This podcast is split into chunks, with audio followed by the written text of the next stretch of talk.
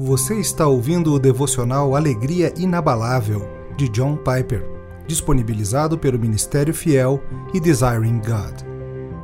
12 de novembro. Como Satanás serve a Deus. Tendes ouvido da paciência de Jó, e vistes que fim o Senhor lhe deu. Tiago 5,11. Por trás de todas as enfermidades e deficiências está a vontade decisiva de Deus. Não que Satanás não esteja envolvido, ele provavelmente sempre está envolvido de uma forma ou de outra nos propósitos destrutivos. Atos 10:38. Mas o seu poder não é decisivo. Ele não pode agir sem a permissão de Deus.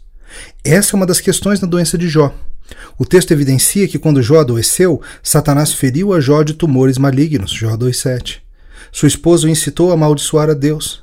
Mas Jó disse: Temos recebido o bem de Deus e não receberíamos também o mal? Jó 2:10. E novamente o autor do livro elogia Jó, dizendo: Em tudo isso não pecou Jó com os seus lábios. Em outras palavras, essa é uma visão correta da soberania de Deus sobre Satanás.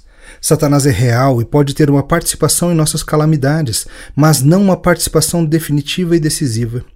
Tiago deixa claro que Deus teve um bom propósito em todas as aflições de Jó. Tendes ouvido da paciência de Jó, e vistes que fim o Senhor lhe deu, porque o Senhor é cheio de terna misericórdia e compassivo. Tiago 5:11. Portanto, Satanás esteve envolvido, mas o propósito decisivo era de Deus e era cheio de terna misericórdia e compassivo. Essa é a mesma lição que aprendemos a partir de 2 Coríntios 12,7, onde Paulo diz que o seu espinho na carne era um mensageiro de Satanás, mas o propósito desse espinho era sua própria santidade.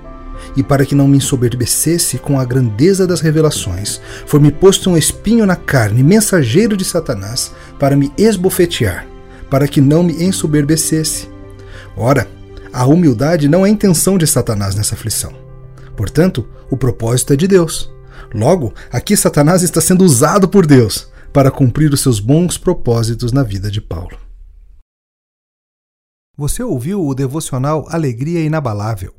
Para outros recursos gratuitos, como pregações, e-books e artigos, visite www.ministériofiel.com.br.